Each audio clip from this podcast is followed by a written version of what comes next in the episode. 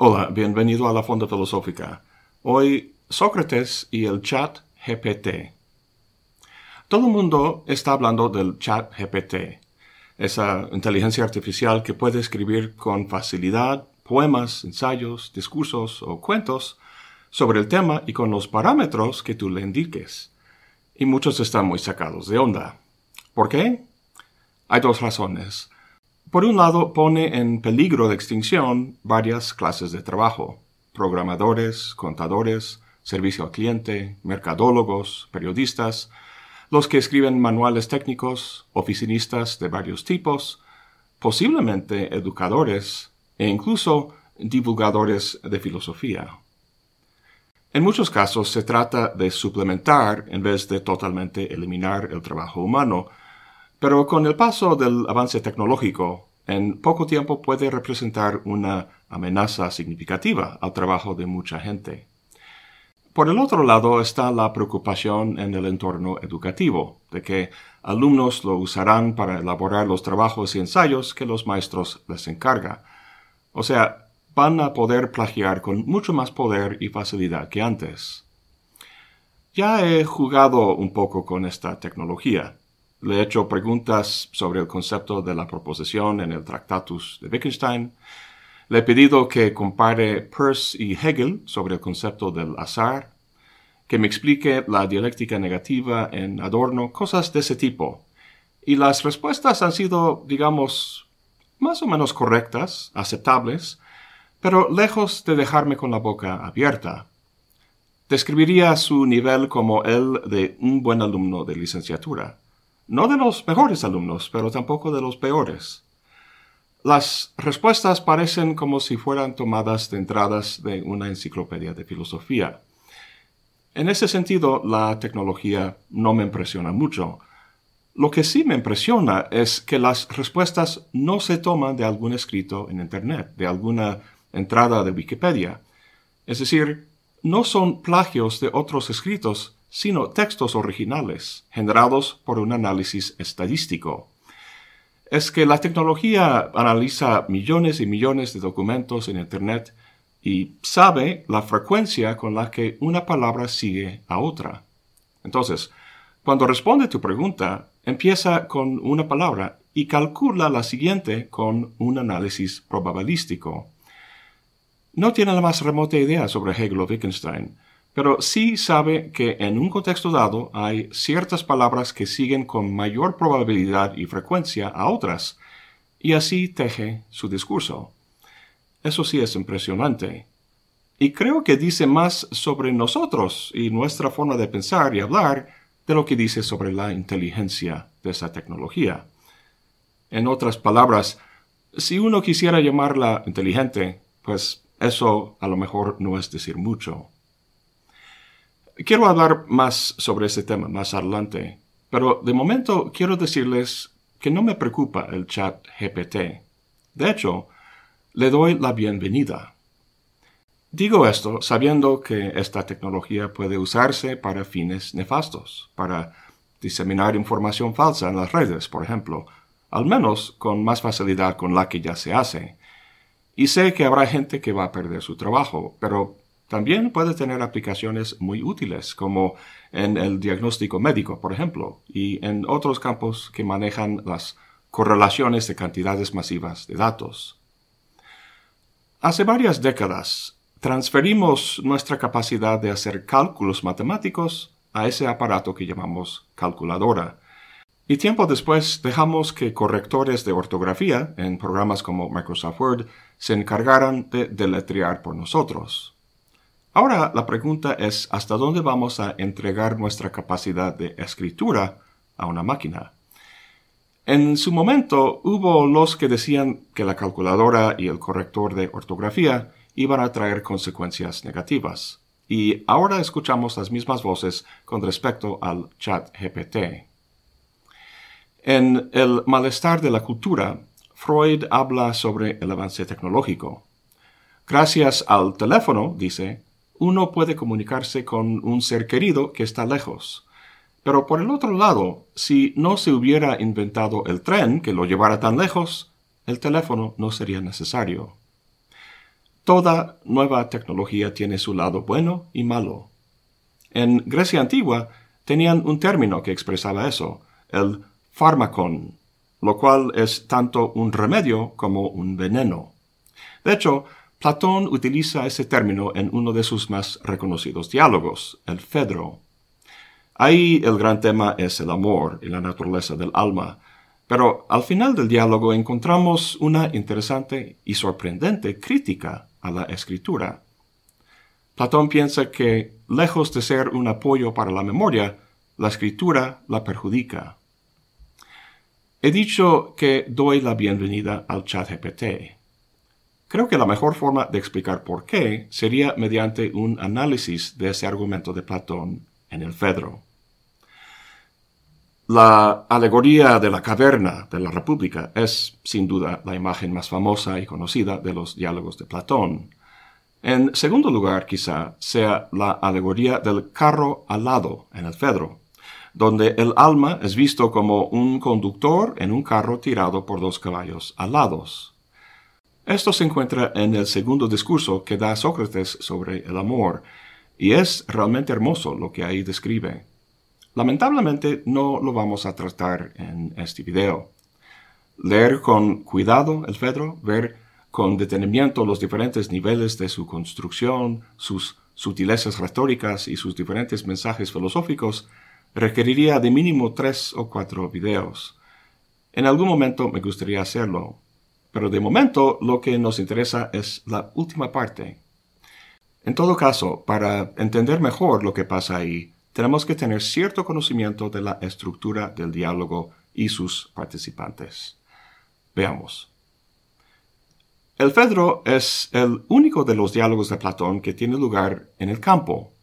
En los demás, Sócrates y sus interlocutores están en el ágora, en una casa, en alguna parte de la ciudad.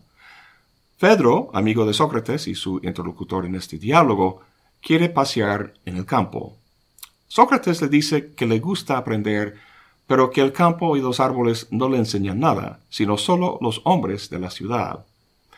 Sin embargo, acepta la invitación de Fedro de acompañarlo, ya que éste trae un rollo en el que está escrito un discurso sobre el amor que dio Lisias, un reconocido orador. Sócrates no puede resistir la tentación de escucharlo. Entonces, se sientan al lado de un río, bajo un árbol en el que cantan cigarras. Fedro procede a leer el discurso, en el cual el amante es mal visto, ya que trata al joven amado de forma posesiva y egoísta, perjudicándolo en vez de beneficiarlo. Sócrates considera que el discurso de Lisias está mal hecho, muy repetitivo y sin orden pedagógico. Presionado por Fedro, Sócrates accede a hacer su propio discurso al respecto. Dice básicamente lo mismo que Lisias, solo de forma más didáctica y elegante. Luego se da cuenta que al pintar el amor de forma negativa, ha cometido una ofensa a Eros, el dios del amor. Entonces se pone a hacer un segundo discurso para elogiarlo Ahí es donde encontramos la alegoría del carro alado, la locura divina, la discusión de las ideas platónicas, incluyendo la de la belleza y su vínculo con la belleza del joven amado. Terminando este segundo discurso, pasan a discutir la retórica, es decir, la mejor forma de armar discursos, y el papel que la verdad y la dialéctica tienen en ello. Y luego llegamos a la parte final, que es lo que nos interesa, antes de tratarlo, es importante entender el tipo de persona que es Fedro. Si viviera hoy en día, le llamaríamos quizá un gestor de la cultura, alguien que organiza eventos vinculando creadores como intelectuales y autores, etc., y un público que consume sus productos. Todos conocemos gente así, gente muy al tanto de la moda artística e intelectual, siempre en conversación, actualizando cada hora su Twitter e Instagram, haciendo entrevistas en YouTube, ávidos por estar siempre en medio de la conversación intelectual. El diálogo se inicia con Fedro leyendo el discurso de Lisias que acaba de conseguir, con la esperanza de que le provoque a Sócrates a responder con comentarios o con su propio discurso. Plática y más plática, y Fedro y también Sócrates encantados. El peligro es que la simple charla intelectual se confunda con la filosofía, que la mera expresión de ideas sea el fin, en vez de la consideración de si lo que se dice se vale. Para Fedro, el show es lo que importa, el performance, independientemente de si lo que se dice es bueno o verdadero. Sócrates obviamente no está en contra de la charla intelectual, sino solo que hay que conducirla con criterios filosóficos y no los de un gestor cultural. Tomando todo esto en cuenta, quisiera pasar a una muy breve sección del diálogo que tiene lugar justo después de que termine Sócrates su famoso y bello segundo discurso. Me refiero a una sección que ha sido llamada La historia de las cigarras, la cual, por estar a la sombra del exaltado segundo discurso, puede fácilmente pasar desapercibido. Pero resalta el carácter de Fedro que hemos comentado y será importante para nuestra interpretación de la sección final del diálogo. Bien, al terminar el segundo discurso, Sócrates y Fedro conversan sobre los relativos méritos de los tres discursos que han escuchado, el de Licias, que leyó Fedro al principio, y los dos de Sócrates. Y se dan cuenta de que para llegar a una conclusión al respecto, tienen que entender la cuestión retórica de qué es lo que hace un discurso bueno y malo. Sócrates comenta que las cigarras están cantando allá arriba en el árbol, observándolos, por lo que deberían tener cuidado. Viendo que Fedro no entiende el punto de ese comentario, Sócrates procede a contarle el mito de las cigarras. Explica que antiguamente, incluso antes de que existieran las musas, estas criaturas, las cigarras, eran hombres. Luego, al llegarse las musas al mundo y con ellas la música, entre otras artes, había gente tan embelesada con el placer de cantar que se les fue comer y beber, y en ese olvido murieron sin darse cuenta. Dice Sócrates, de ellos se originó después la raza de las cigarras, que recibieron de las musas ese don de no necesitar alimento alguno desde que nacen, y sin comer ni beber, no dejan de cantar hasta que mueren. Y después de esto, el de ir a las musas a anunciarles quién de los de aquí abajo honra a cada una de ellas. ¿Te acuerdas de las famosas sirenas de la Odisea, de cuyo canto Ulises tenía que protegerse al amarrarse al mástil? Si no lo hubiera hecho, habría muerto al lanzarse al mar para alcanzarlas. Tan fuerte era su hechizo. Pues Sócrates dice que deberían tener cuidado porque el canto de las cigarras es como el de las sirenas. Si sucumben al placer del canto, van a quedarse ahí tirados en una especie de trance, como si estuvieran drogados. Y las cigarras van a reportar a las musas, las más importantes de las cuales son Calíope y Urania, las musas de la filosofía. Van a reportarles que estos cuates, Sócrates y Fedro, nada que ver, son unos típicos humanos esclavizados por sus pasiones. Sócrates termina diciendo que deberían tener cuidado en no sucumbir al placentero sueño que el canto de las cigarras induce, que de forma consciente y seria deberían proceder con su conversación sobre la retórica. Pedro responde, Sí, tienes razón, Sócrates, platiquemos. Sin embargo, no ha captado el simbolismo del mito. Pedro no cuenta a sí mismo como dentro de la gran clase de hombres que pasan la vida buscando simples placeres sensoriales del cuerpo. Esas pasiones sí le convierten a uno muy fácil en esclavo. No, Pedro es más sofisticado. Los placeres que él goza son del espíritu. En el segundo discurso de Sócrates, una cosa que le gustó mucho fue la visión del alma desencarnada contemplando las ideas puras en las regiones más allá del cielo. Ahí el alma, desprendida del cuerpo, no está afligido con sus pasiones y dolores. Le gusta esa parte porque asocia esa contemplación de objetos intelectuales con la placentera actividad de escuchar bellos discursos. De lo que no se da cuenta es que, en su caso, esos discursos es justo lo que simboliza el canto de las cigarras. De hecho, el segundo discurso de Sócrates se llama una palinodía, término que viene de la palabra oda, es decir, un poema lírico que antiguamente se cantaban precisamente.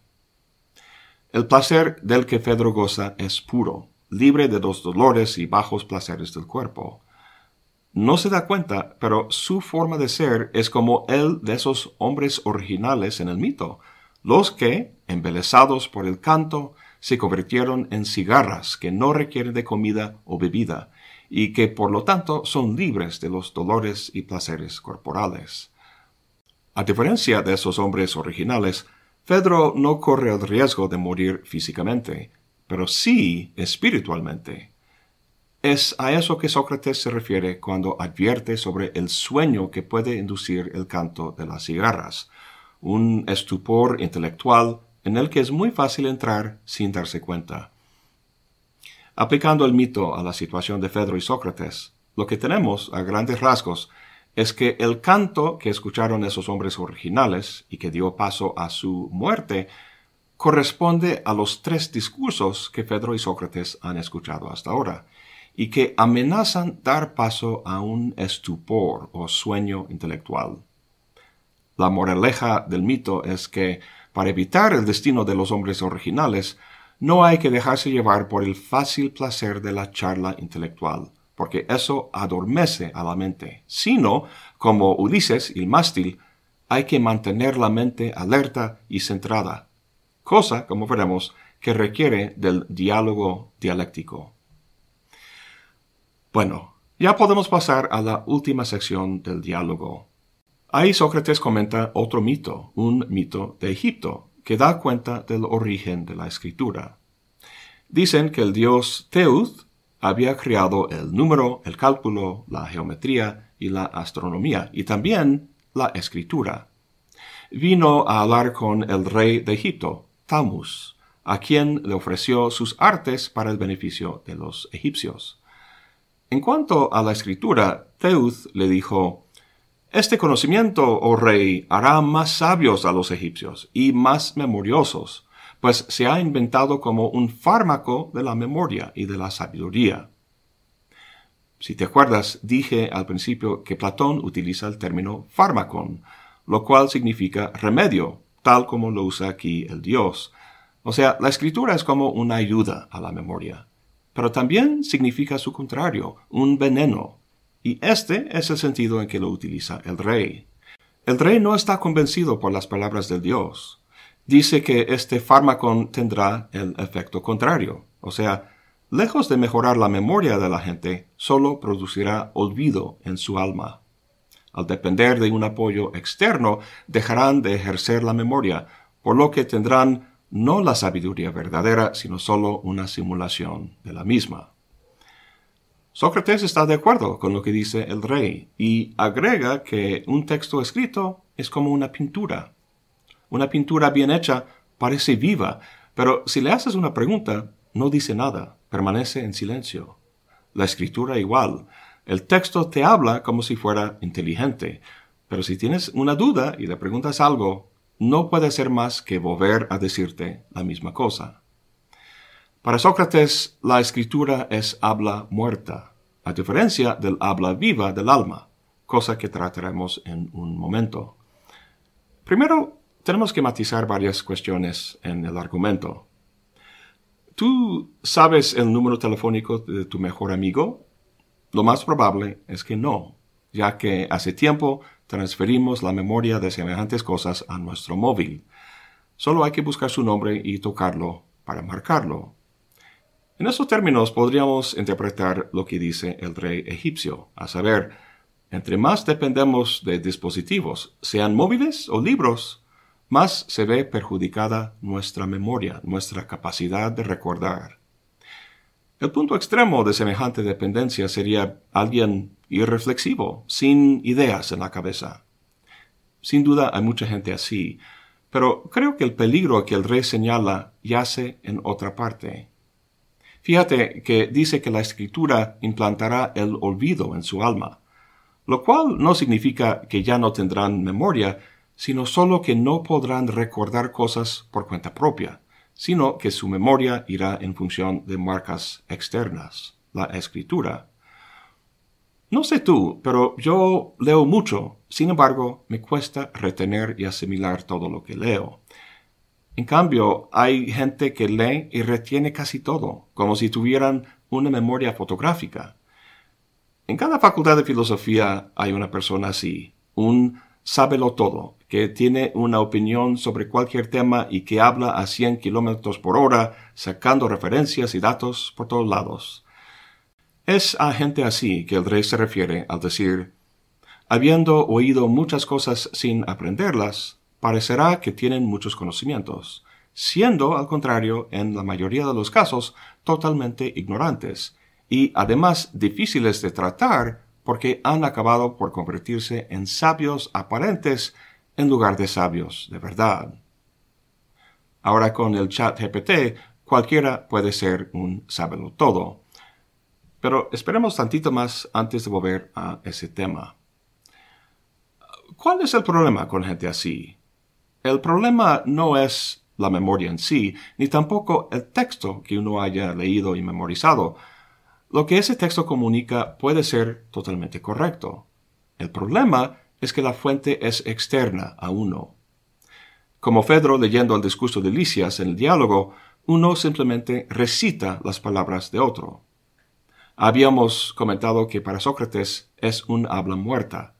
El habla viva es uno cuya fuente es interna, donde la memoria no es una recitación, sino una anamnesis. En griego, anamnesis significa literalmente abrir la memoria. Lo que se encuentra ahí, lo que se recuerda, son las ideas puras que el alma veía antes de nacer en el cuerpo que tiene ahora. Eso lo describe Sócrates en el segundo discurso. Entonces, ¿cuál es la diferencia entre un sábelo todo, quien recita de un texto, y un filósofo de verdad? Para responder, quiero volver al inicio del diálogo, donde Sócrates y Fedro están buscando dónde sentarse. Llegando por algún punto por el trío, Fedro dice, Oye Sócrates, ¿no fue por aquí donde se cuenta que Borias arrebató a Oritia? Pedro está haciendo referencia a algún mito. Sócrates responde que semejantes cuentos son llamativos, pero que no envidia a las personas que los ingenian, ya que luego tendrían que explicar de dónde vinieron los centauros y las químeras, las gorgonas y los pegasos. Lo que Sócrates señala aquí es la cadena de explicación. Para explicar una cosa hay que remitirse a otra y así sucesivamente. Para que esta cadena no sea un regreso al infinito, tiene que terminar en algún punto. Para Platón, ese punto está en las ideas. La atracción que uno siente por la belleza de un joven inicia el proceso de anamnesis, de abrir la memoria. Del joven particular uno pasa a reconocer la belleza en todos los cuerpos, luego la belleza de las mentes, pasando luego a la belleza del conocimiento y como final a la idea misma de belleza. Entre todas las ideas, la más excelsa, como aprendemos en la República, es la del bien. A lo largo de los diálogos encontramos a Sócrates discutiendo la naturaleza de varias cosas, como la justicia, la belleza, etc. Pero lo que subyace todas esas discusiones es la preocupación por la naturaleza de una cosa en particular, a saber, Sócrates mismo. A lo largo de todos los diálogos, lo que Sócrates realmente quiere es conocerse a sí mismo. De hecho, le dice a Fedro que no tiene tiempo para discutir esos mitos sobre centauros y pegasos, porque aún no ha conocido a sí mismo. Esto es lo que realmente le interesa. Bueno, volviendo al tema de la escritura y el saberlo todo, su conocimiento no es vivo sino muerto, porque va en función de un texto externo. No brota de la experiencia viva de uno. Recuerda que Sócrates dijo que la escritura es como una pintura. Parece viva, pero si le haces una pregunta no te puede decir nada que no esté ahí en el escrito. Y aun cuando se trate de una persona que haya memorizado muchos textos y que sí puede responder tus preguntas, solo puede responder con conceptos tomados de esos textos, conceptos que simplemente vuelven sobre sí mismos. El peligro de un texto escrito, sea leído por uno o hablado por un todo, es que es algo estático, que se presenta como la versión final y autorizada de la verdad. Es como si fuera un fetiche, un santo y seña que quita de nuestros hombros la carga, el imperativo de cuestionarnos, de conocernos a nosotros mismos, así como la calculadora nos alivia del trabajo de hacer cálculos. La verdad de uno mismo no puede encontrarse en un texto, no toma la forma de una proposición. Lo que uno necesita para conocerse a sí mismo no es un texto que implanta en uno mucha información, sino un sabio que sabe escribir en su alma, cosa que hace con el proceso dialéctico de preguntas y respuestas, tal como vemos en los diálogos socráticos. El alma es el principio de movimiento de uno, literalmente lo anima, lo hace vivo, y esto no es algo que puede expresarse en un texto estático, sino que se refleja, o más bien se encarna, en una actividad, la de la búsqueda erótica por la sabiduría. En ese sentido, podemos ver el peligro de la escritura como el que representa el canto de las cigarras que discutimos hace rato, a saber, que tiende a drogar el pensamiento, a hechizarle a uno y volverle pasivo. Así el movimiento de pensamiento cesa y se acomoda dentro de los contornos del sistema cristalizado en el texto. Para que el alma pueda conocerse a sí mismo requiere del movimiento que el diálogo dialéctico suscita, un movimiento que el canto monológico del texto apaga. Ahora bien, seguramente te has dado cuenta que esta crítica a la escritura es una crítica escrita. El diálogo del Fedro no es un diálogo hablado y por tanto vivo, sino, de acuerdo con sus propios criterios, un habla muerto. ¿Cómo hemos de interpretar el hecho de que todo lo que sabemos de Platón y Sócrates es a través de textos escritos? Lo que tenemos aquí es un choque o contradicción entre contenido y forma, entre lo que nos dice, la escritura es mala, y la forma en que lo dice, mediante el discurso o el escrito. Bueno, la primera cosa que hay que tener en cuenta es que Platón no es Sócrates. Sí, fue su alumno y aprendió mucho de él, y está claro que estaba de acuerdo con su maestro en muchas cosas. Pero el platonismo es mucho más que las palabras de Sócrates que encontramos en los diálogos. Existe el platonismo precisamente porque escribió. Sin embargo, Platón fue demasiado profundo y dialéctico en su pensamiento para estar en simple desacuerdo con su maestro. En varios de los diálogos encontramos grandes sofistas como Trasímaco en la República o Calicles en las, en las Gorgias, quienes practican el viejo arte de la retórica, en el sentido de dar imponentes discursos que afirman algo que no se discute. Lo enuncian de tal forma que esperan que simplemente se acepte. A Trasímaco le fastidia sobremanera la forma dialógica o dialéctica que Sócrates tiene de abordar un tema, como el de la justicia, o sea, el lento proceso de preguntas y respuestas que van afinándose a lo largo de la conversación. A la dialéctica el sofista opone la retórica, tal y como la entiende, es decir, el arte de la persuasión, que busca conquistar la opinión en vez de descubrir la verdad.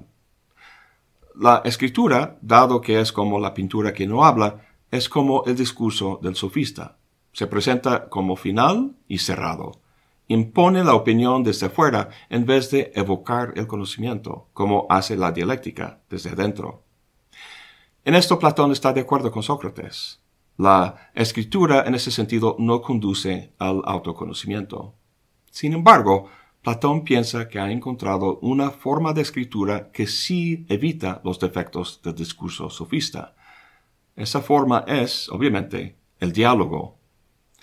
Los diálogos de Platón no son tratados en el que un argumento se desarrolla terminando en una serie de conclusiones definitivas, ni tampoco un catecismo en el que doctrinas se exponen, como en la iglesia. Hay muy poco concluyente o sistemático en los diálogos.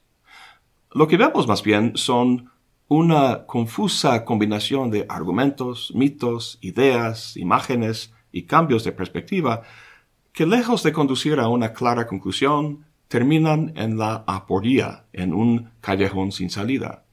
Es por eso que los diálogos, especialmente los de su primera etapa, se llaman diálogos aporéticos.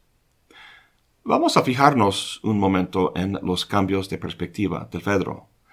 Los primeros dos discursos de Lisias y Sócrates son retractados en el segundo discurso de Sócrates, y varios puntos de este son retractados en la sección posterior sobre la retórica, que no analizamos, lo cual es retractado en la última sección en el que la escritura es criticada.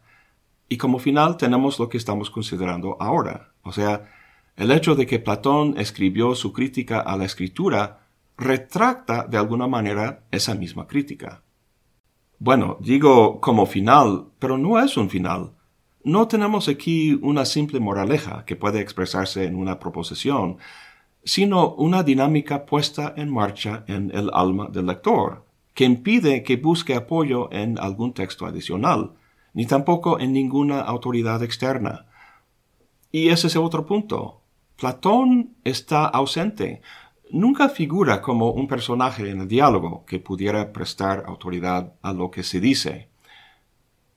Fíjate en esa curiosa construcción gramatical.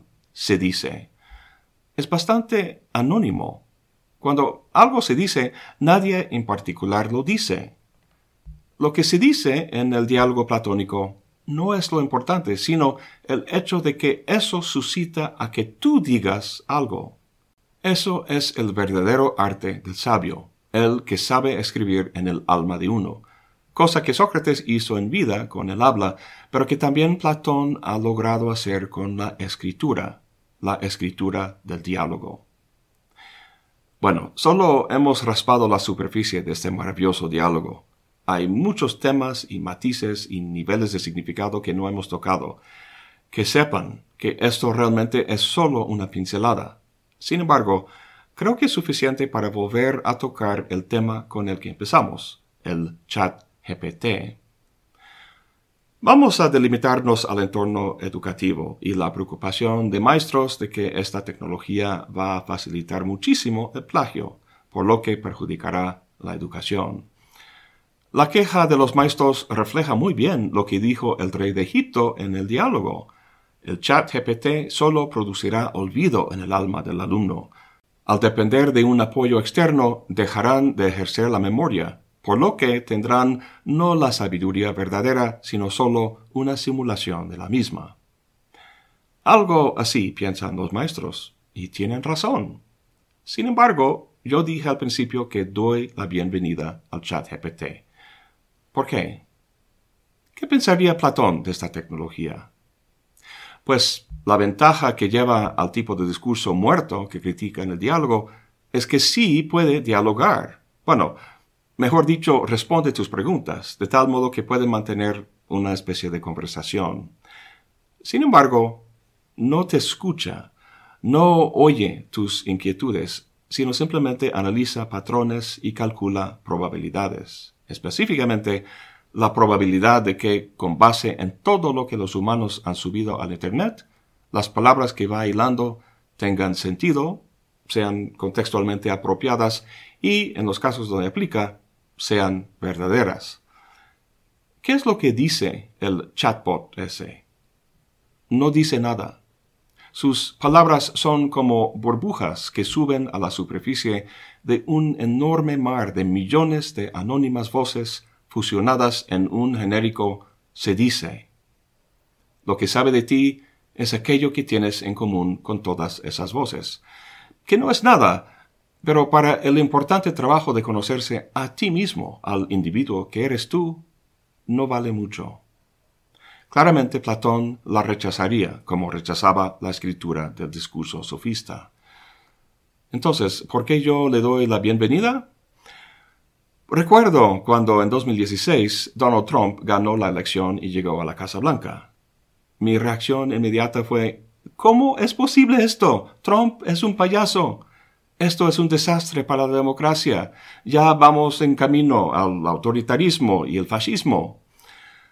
Pasando unos días, volví a cobrar el equilibrio y también la conciencia de lo que sabía desde hace mucho tiempo, a saber que la vida social y política de los Estados Unidos ya tenía muchos problemas.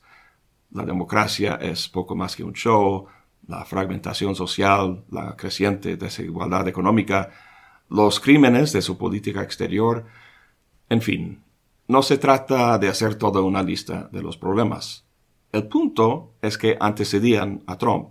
Trump no es más que un síntoma de ellos. Y luego empecé a pensar que Trump puede ser una bendición disfrazada, que si logra agravar los problemas, a lo mejor el pueblo reaccione de tal manera que un cambio más profundo se dé. Por bien o por mal, quién sabe. El punto es que, para mí, el chat GPT es como Trump. Es un payaso, pero sabe manejar la retórica para engañar o hechizar a mucha gente, como el canto de las cigarras. Pero lo que está detrás de esta tecnología es un sistema educativo que ya tenía muchos problemas. Los alumnos plagiaban antes de que llegara ese chatbot. Es como la llegada de una nueva droga, mucho más potente que las drogas anteriores. En vez de quejarse de esta nueva droga y tratar de prohibirla, hay que preguntar por qué la gente usa drogas en primer lugar. En vez de prohibir el chat GPT, hay que preguntar por qué los alumnos plagian. Seguramente hay diversos motivos, y no pretendo aquí hacer un análisis exhaustivo, pero si esta nueva tecnología llevara la cuestión a un extremo, a tal punto que el sistema actual se quebrara, pues sin duda la academia se vería obligada a reflexionar más profundamente sobre lo que hace, sobre el sistema de calificaciones, por ejemplo, sobre el decrecimiento de oportunidades laborales dentro de un sistema económico que incentiva la competitividad hasta el punto del subterfugio. Los alumnos ven un sistema ante el cual son cada vez más cínicos, por lo que, a mi parecer, no extraña que plagian. A lo mejor el problema sea con el maestro y el hecho de que preste más atención a lo que pide el sistema que a lo que pide el alumno. ¿Qué tendría que cambiarse en la pedagogía actual para que el plagio no se viera como una opción atractiva? En cuanto a la enseñanza de la filosofía, pensemos en el peor de los casos, al menos según la opinión de muchos maestros, a saber, que la mayoría de los alumnos usen el chat GPT para hacer sus trabajos y que salen con muy buenas calificaciones. ¿Y qué? ¿No están estudiando medicina? No van a salir a trabajar en hospitales y matar a pacientes por su desconocimiento. El licenciado en filosofía que no sabe nada no puede conseguir más que un trabajo como oficinista o taxista o algo así, donde su desconocimiento no tendrá mayores repercusiones. Para ejercer como filósofo académico hoy en día necesitas el doctorado, y es mucho más difícil llegar a ese nivel con el chat GPT al menos tal como está ahora.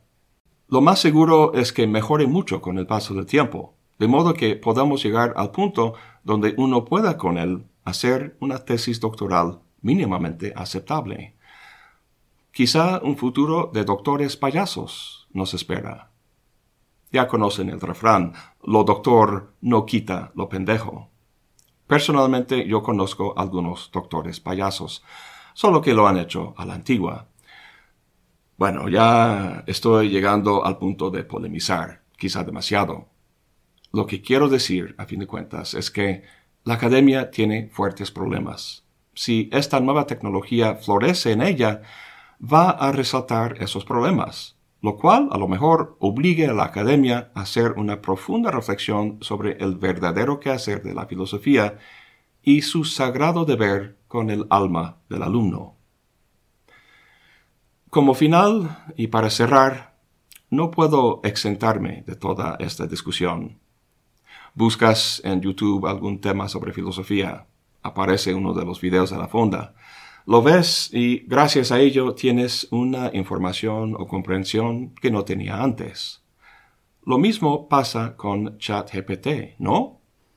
Pronto esta tecnología estará integrada con cosas como Siri o Alexa de modo que puedes andar en auto o en el bus y en vez de escuchar un episodio de La Fonda en Spotify, puedes decirle, Oye Siri, explícame la diferencia entre el idealismo de Hegel y el de Peirce. Cada vez más las vocalizaciones digitales suenan mejor, así que podrías tener una experiencia agradable e intelectualmente estimulante e informativa. En la medida en que lo que comunico sea información, la fonda no se escapa de la crítica de Platón. Desafortunadamente, los guiones que escribo distan mucho de ser diálogos platónicos. Ojalá tuviera su genio.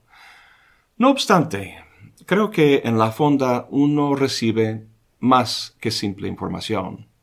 Hay un valor agregado que en una conversación con el chatbot no vas a tener. A lo que voy es que tú sabes que estás hablando con una inteligencia artificial, algo que no experimenta el mundo como tú, que nunca tendrá la sensación de desesperación al no comprender un concepto o un argumento, que nunca conocerá el júbilo de un momento de insight, de ajá, de captar algo y ver en un flachazo sinóptico la articulación de diversos conceptos en una figura brillante inteligible.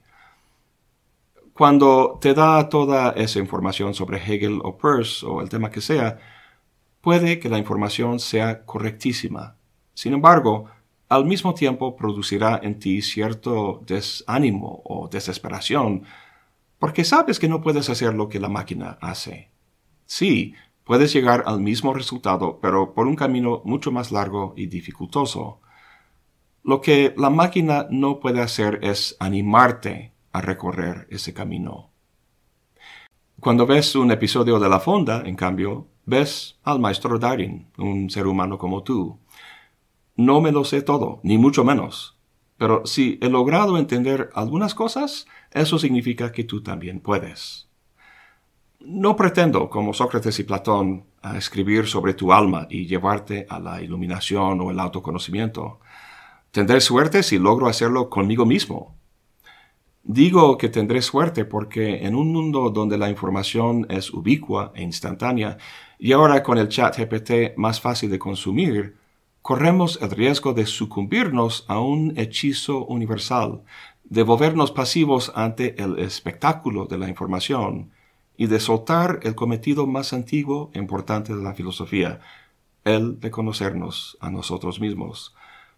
Lo único que puedo hacer es compartir con ustedes mi intento de resistir eso. Y si les sirve de algo, pues iba a decir algo cursi, pero mejor me callo. Me pregunto si el chat GPT haya censurado alguna vez a sí mismo. ¿Será que sueña con ovejas eléctricas? Eso es todo por hoy. Gracias por acompañarme. Hasta la próxima y buen provecho.